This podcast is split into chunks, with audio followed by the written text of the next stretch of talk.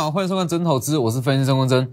其实这几天台股它会是二零二一年最重要的一天，最重要的几天，应该说一直到二零二一年底这几天会是最后的布局时间点。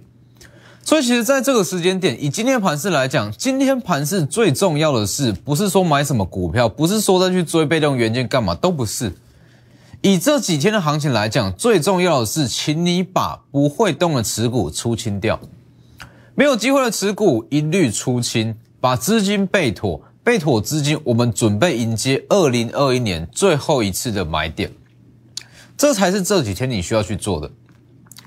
因为其实会说，在二零二一年这一次的买点是最后一次，其实并不代表说之后就没有行情，而是说要出现这么样漂亮的买点，或者说这么不错的买点，只剩下这一次。因为本周是会面临到联总会的利率决策会议，那再来是说 FOMC 的石油增产的协议，所以这两件事加起来，股市的波动会变得非常非常剧烈。那一旦错过这次的机会，我跟你说，二零二一年不会再有像这次这么漂亮的机会。所以其实我在这几天一直强调，这几天你不用去追什么股票干嘛的都不需要，请你把资金备妥，我们准备迎接下一轮全新的买点。所以其实。我一直在强调，在从本周四啊利率会议结束，那 FOMC 会议结束，一直到下周二，这是一个黄黄金布局的最佳时间点，大约是三个交易日。那这三个交易日，我们就是集中持股下去做布局。所以，其实以整个二零二一年来讲，这是一个最漂亮的布局时间点。那大家就可以把它视成是在整个第四季一个全新的开始。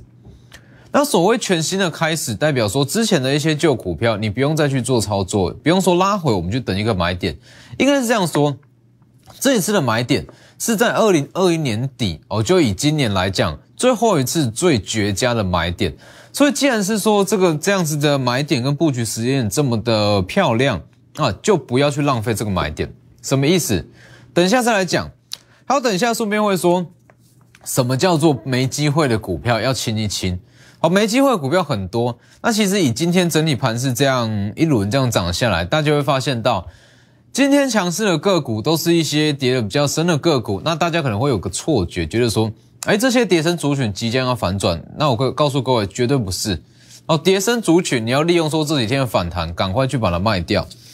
等一下再讲，先加入我的 Light，Light 跟 Telegram ID 都是 W 一七八。那台积馆以盘中讯息为主，Light 平均天一折。那最重要的是，我在我的两大平台有发布十月份的预估营收，有机会创高的十档股票。第一档叫做联电，那再来是台积电十月营收有机会怎么开怎么走，我也放在里面，非常重要，它影响大盘在十一月初的走势。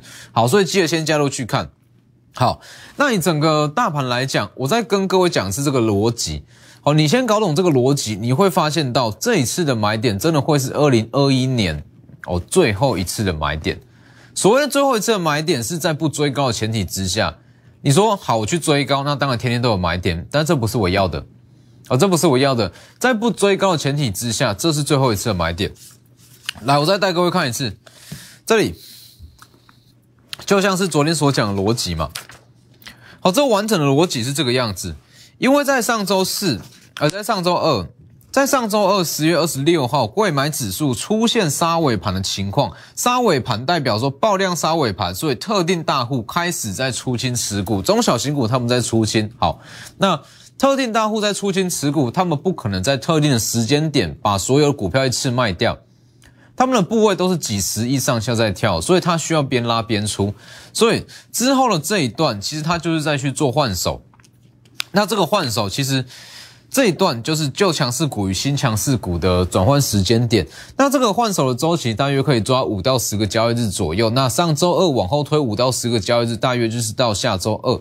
好，那这个十个交易日里面，其中最漂亮的买点布局时间点，又是落在本周四、本周五一直到下周一跟下周二，因为。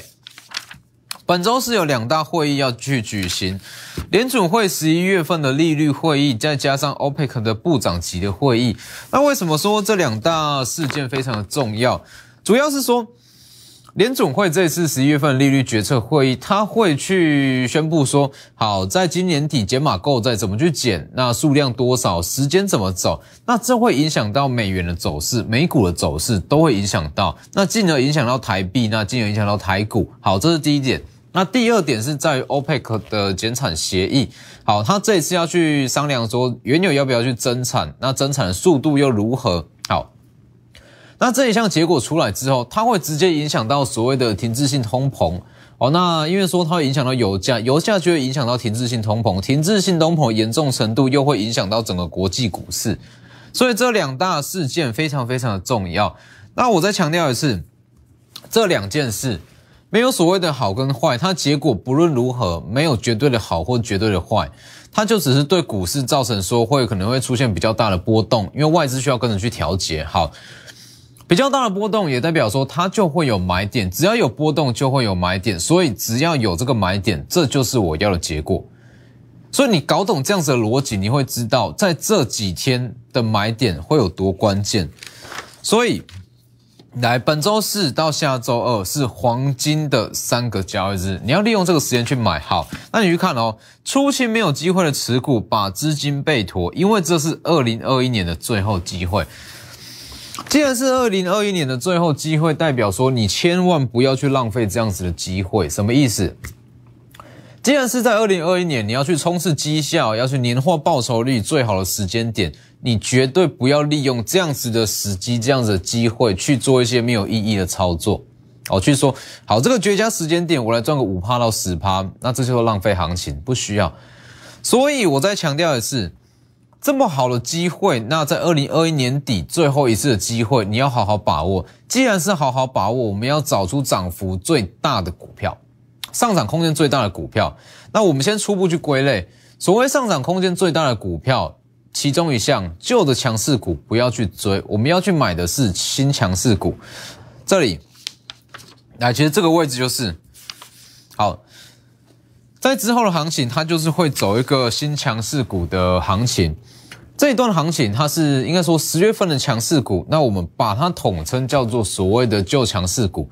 那其实一直到今天，那多数投资人还是会有这样子的观念跟想法。哎，老师说新的买点出现了，所以我要针对原本的强势股拉回去找买点。其实我问各位一个非常简单的问题啊，资源好了。整个十月份最强的股票可以算是智源吗？智源在整个十月份涨了大约是八十趴到一百趴，好，八十趴到一百趴非常的强，它拉回可能拉回个十到二十趴，哦，就拉回十到二十趴，你去买进，好，请问它还有可能去复制十月份的行情，再走个八十趴到一百趴吗？不可能。如果真的这样走，它的股价是三翻三倍再跳，这除非是炒作，否则正常的股票不可能办到。所以等于是说，旧的强势股，包含像是智源，那包含像是中探针、深茂或是汉磊这些股票，这些股票它都有机会再创高，但是创高的幅度不可能再涨三到四成。代表什么？代表你去低接这些股票，你也许可以赚到个小价差十趴到二十趴，但是你赚不到三到四成的获利。那这里。既然是二一二零二零二一年的最后机会，那我们当然要去挑涨幅最大的个股下去做操作嘛。所以我才会说，旧强势股不会是你这个时间点要操作的首选。旧强势股你持有可以，当然续报是没有问题，但是你做空手要去切入，要去在年底去拼一波绩效，绝对不会是首选。好，所以这个时间点大家就稍微去把它初步的做归类。第一，旧强势股可以续报，可以短线操作都好，但是它不是你主要的获利来源，主要获利来源是落在新的强势股，就像昨天讲过的光照这类型就是好。那还有另外一项重点，叠升的股票不要去碰，你不要去妄想说一些叠升的个股，它在今年的年底之前有机会去帮你解套，或是走出呃一波反转的行情，不会。因为这是二零二一年最后一次的机会，这么难得的机会，你不要去做什么跌升反弹，这个是浪费行情。所以其实以今天整体行情来讲，虽然你会看到说航运类股在反弹，好面板在反弹，面板驱动 IC 在反弹，机体 IC 在反弹，被动元件在反弹，看似跌升的股票全面性的反弹，但是我可以告诉各位，真正的大资金根本就还没进场，真正的大资金会留到这一件事、这两件事过后才会去进场。等于是说，今天的行情、今天的强势股，它有一点点是在过渡期的味道在。有一点点倾向是资金的 parking，既然是资金的 parking，它的延续性就不会到太强。所以其实在这个时间点，你说什么样的股票叫做没有机会的持股？来，很简单，航运、钢铁这些紧急循环股，这些我就不讲了。好，以电子类股来讲，没有机会的股票叫做跟成熟制程有关的股票，包含面板、包含面板驱动 IC、包含记忆体 IC、包含被动元件、包含 MCU。这些因为成熟制成的报价不断在往上涨，那他们因为是低技术门槛，所以没有办法顺利的去转嫁成本，没有办法顺利的去转嫁成本，代表说他们的毛利率会被压抑到，毛利率被压抑到，代表说他们明年的营收状况会面临到一个压力，跟面临到一个比较大的不确定性，这样子的情况，你说它的第四季要强到哪里去，有难度。所以记住了，如果你手上有这类股，你想要在今年之前解套，今年之前把资金抽回来，原封不动的抽回来，请你利用这个时间下去做操作，下去做转换。我在讲是面板、群创、友达、彩金都一样，面板驱动 IC，敦泰、联永、天域、细创都一样，记忆体的 IC，记忆体驱动 IC，包含像是金豪科、威刚、实权、广影，这些都是，还有像是 MCU。MCU 它也没有办法顺利的去转嫁成熟制成报价上涨的成本，MCU 也请你换掉。那再来是被动元件，被动元件今天很强，没错，但是不要忘记，被动元件它一样是低门槛的产业，所以它一样会受到这个成熟制成报价上涨的影响，压抑到毛利。所以这些股票，我们就是先把它优先去做转换，转换到全新还没有上涨的股票。其实你以这个逻辑来讲。在之后的行情要去做什么股票，其实还蛮简单的，反正就是避开这些跌升的族群，那再避开一些旧强势股，剩下的只要数字够好，就会是之后的强势股。所以你去看，为什么我会说这些就算是申茂很强，我还是不建议你去追，原因就在这里。好，申茂其实从我预告五十出头预告以来这一段。哦，足足是大约是从五十元一直到七十八元，足足是将近五成，将近五成，它有机会再往上涨，但是你要再期待它可以涨五成吗？难度很高。汉磊也是一样，三七零七的汉磊，好，这一段涨二十五趴，你要再期待它可以到两百两百五吗？难度很高。中探针也一样，从我预告以来一路涨四十趴，难道你能期待中探针在年底前破百吗？不太可能吧。那再来。爱普，爱普也是今天的重头戏，很多人在期待说，哎，爱普新的买点什么时候来？我跟你说，爱普新的买点即将出现。我刚刚所讲的逻辑，其实在整个第四季，就强势股不要去追，拉回它就是休息，而不是让你去找买点。除了一项族群例外，叫做 IP 族群，因为 IP 族群的旺季就是在第四季，所以在第四季 IP 族群拉回，我们可以去找买点。那要去体验整个 IP 的魅力，也一样是把握第四季。所以爱普今天终于跌停，终于拉回。我知道各位都等了非常久，包含我也是一样。我在等第三次的买点，等了很久。那我可以告诉你，二零二一年底入手爱普，这是最后一次的机会。你如果想入手爱普，请你趁这次全新的买点，机会很难得。哎，第一次爱普的买点在于分割前，分割前从六百到八百是第一次的买点，第二次的买点是分割之后从三百七十五一直到大约是六百多元，这是第二次，第三次的买点即将浮现。可能会说本周四、本周五、下周一、下周二都有机会，反正不论如何就是把资金备妥，把资金备妥，这些股票一旦有新的买点，我一定第一时间带各位去进场。那还有把一些没有机会的持股先出清掉，出清掉新的买点，直接进场。那这边先预告一档全新的股票，这里隐藏版的离岸风电是之后有机会，呃，有机会复制深茂的一档全新标股。隐藏版的离岸风电全年 EPS 年增五百趴，你没有看错，就是五百趴。等之后开盘我会解释为什么会年增五百趴，受惠美国太阳能转单。这一档一样，在这几天会有买点，所以把握机会。不管你要去清持股还是要干嘛，这是一个全新的机会。看一下这里，本周四到下周二黄金三个交易日，利用广告时间直接来电。那如果说不知道手上持股该不该转换，有没有机会，一样利用广告时间赶快来电。我们先进一段广告。其实有几位投资人在说：“哎，老师，我满手持股，那我目前没有现金部位怎么办？说备妥资金，但是我目前的资金都在股票上面，没有关系。好，这个时间点，如果说你满手的持股，全部的资金都在持股上面，你直接来电，我们一样会帮你说一档一档处理，哪一档该出，哪一档该留，都会帮你评估好。重点是要把握时间，因为这一次的买点，真的它的时间跟机会没有到很多。好，因为说。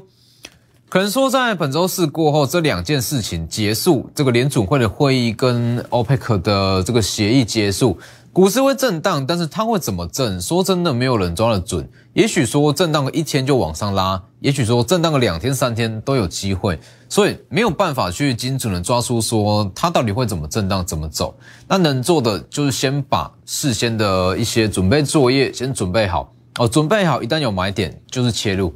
就是进场，好，所以其实在这个时间点，大家可能还是会有个疑问啊，就是说，诶，像是一些跌升的股票，真的没有上涨空间吗？或是说，像是一些旧的强势股啦，包含像强茂啦、宏达电啦、智远这些，到底有没有上涨空间？在我这样说好了，这些股票一定会有上涨空间。刚刚所提到的 MCU 面板驱动 IC 跟面板机体 IC，它也许它都会反弹。它都会上涨，汉磊啦、中探针啦，或者说美骑马啦、强茂这些旧的强势股，也许还会再创高，但是它没有办法让你在十一月份再赚个四十趴、五十趴、六十趴，不可能吧？对不对？因为这些股票在十月份已经够强了，你还要在它强到哪里去？难度很高。好，那你说这些因为成熟制成报价上涨而毛利率受到压抑的股票，你说它要出现反转吗？难度很高，因为其实刚刚所提到的族群，不止说它因为成熟制成报价上涨，其中还包含说它本身产业上面的一些问题啦。我举个例子好了，很多人会说面板驱动 IC 敦泰跟天域，它展望很好，本益比很低，它一定有机会。来，我跟你讲，为什么天域跟敦泰没有机会？原因不在于说，因为面板的报价在跌，面板的报价在跌是其中一项因素。那第二项因素在于说，它成熟制成的占比也很高，没有办法去转嫁成本。最重要的一点是，这个时间点你会听到很多人说，天宇的本益比很低，敦泰的本益比很低，而且它有切入所谓的车用 TDDI，触控面板的驱动 IC，触控 IC。好，这个东西可以支撑它明年的获利。来，我直接告诉各位。TDDI 车用触控 IC 这个东西，目前全球的市占率不到五趴，大约是四趴左右而已。占整个面板跟面板驱动 IC，目前车用的触控面板的，呃，车用面板的触控 IC 只有占全球的四趴哦。以全球来看哦，就占整个触控 IC 的四趴，代表什么？代表这个东西根本就是虚的。哦，根本就是虚的。你说敦泰有切入，天域有切入，问题是全球营收占比才四趴，你觉得台厂可以拿到多少比例？没有错嘛。所以这个东西，你说短线上有多强，难度很高。哦，多重的利空夹击，除非有一些新的展望，或者说新的契机，否则这些族群通通在今年底前都没有机会。好，那当然像是新的强势股，包含像是前天有买的光照嘛。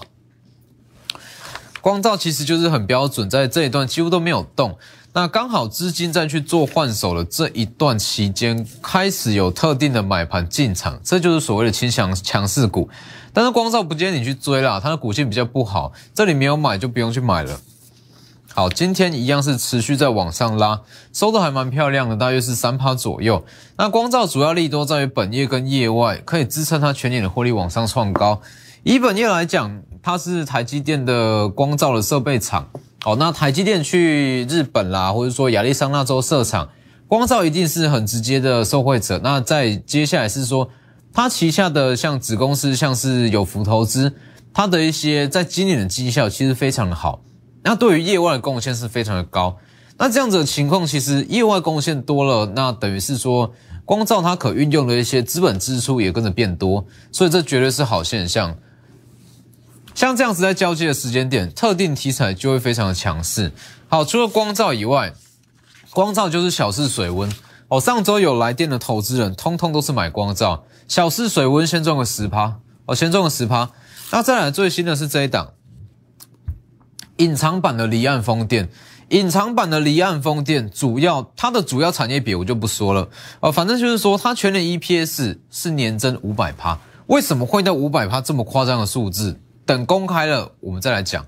受惠于美国太阳能转单。因为这个时间点，其实美国它一直在打压中国大陆的太阳能厂，它不希望说，呃，美国去下单给中国大陆，所以这样子的情况，我们台厂的，包括像是元金啦、茂迪啦，就会连带受惠。那这一档，它不是纯的太阳能股，它算是太阳能，那混着离岸风电，那等于是说它有双重受惠。今天已经有特定板牌开始在进场，把握机会。好，这些这些都是全新的强势股。那当然最重要的是 IP。哦，最多人在问的爱普到底什么时候可以买？我这样说好了，因为整个 IP 的个股真的不多哦，真的不多，我们没有办法像其他的汉磊啦，或者说森茂、中汉证这些，没有办法像其他的个股这样一档找完换下一档。IP 的股票有限，所以我们就是拉回要去找买点。那重点是说，因为 IP 的营收不好去评估，所以你的买点要抓得很精准。我举个例子，像昨天那有一些投资人说，诶，他看到了艾普拉回去买进，结果今天又在吃一根跌停，所以不是这样，你要去评估说这一档 IP 它真实的价格到底是多少，跟它的营收比例、它的 NRE 啦，或者说授权金，那跟一些 Turkey 量产制造它的比例多少，那我们来去抓一个比较合理跟安全的价位。所以你去看，像是爱普好了。爱普第一次买点是这里，六百元到八百元，第一次。好，那可能有一些人在分割前有看我的节目，但是不敢买。分割前不敢买，分割之后又看着它一路这样往上拉，又不敢去追。好，你去看，爱普分割之后就天天往上拉嘛，三十趴、三十五趴，一直到四十趴、五十趴。好。分割前不敢买，那分割之后也不敢追。那我跟你说，这个时间点机会来了，机会来了，请你好好把握。在二零二一年之前，你想要入手爱普，这是最后一次的机会，因为它的营收高峰一旦过了，你说它会回档吗？也许不会，但是涨势绝对不会像今年第四季这么的强。来这里。如果你想入手爱普，想要体验一下 IP 的魅力，爱普绝对会是首选。机会难得，在这个位置，可能说三百七十五一直到五百元，这之间一定会有买点。买点是哪？买点在哪里？一旦买点到了，那我一定会第一时间带各位下去进场。那如果你手上持股，不知道在今年到底还有没有机会，一样直接来电哦，直接来电询问，或是直接私信我的 Lighter 跟 Telegram 都可以。所以把握下周黄金三个交易日，那今天节目就到这边，谢谢各位。立即拨打我们的专线零八零零六六八零八五零八零零六六八零八五摩尔证券投顾钟坤真分析师。本公司经主管机关核准之营业执照字号一零九金管投顾新字第零三零号。新贵股票登录条件较上市贵股票宽松，且无每日涨跌幅限制。投资人应审慎评估是否适合投资。本公司与所推介分析之个别有价证券无不当之财务利益关系。本节目资料仅供参考，投资人应独立判断、审慎评估并自负投资风险。